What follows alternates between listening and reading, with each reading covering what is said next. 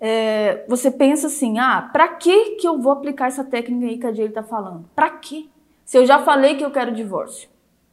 Só que o problema é o seguinte, você falou, mas não tomou uma atitude real, entendeu? Você é aquela que fala assim, vou separar, mas não separa. Hoje você parar, amanhã você parar, daqui cinco anos você já tá falando que vai separar. Imagina a mente de vocês como estão, imagina esse casamento como está. De tanto você ficar falando isso, mas nunca toma uma atitude real. Aí, Jay, você tá falando pra gente separar, eu tô falando pra você tomar uma atitude. Entendeu? Se não é para você se você não vai separar, que você já sabe que você não vai separar mesmo, que você já tá nessa enrolação aí um tempão e você não quer isso, mas você fica falando isso, que tá aí um casamento aí há cinco anos e fica, ah, eu vou me separar. Ah, eu vou me separar. Ai, a gente não dá certo. Ai, eu não quero mais você. Ai, que não sei o quê. Ai, que isso. Ai, que aquilo. E ela não toma uma atitude real.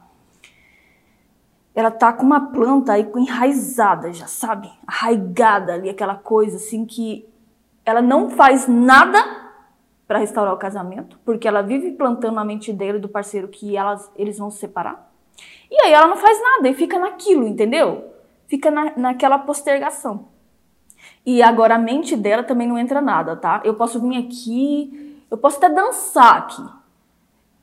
Que nada do que eu falar vai entrar na mente dessa pessoa, entende? Aí você passa a não querer fazer coisas para solucionar, entendeu? A, a questão do seu casamento. Você passa a não querer fazer nada para isso acontecer, entende?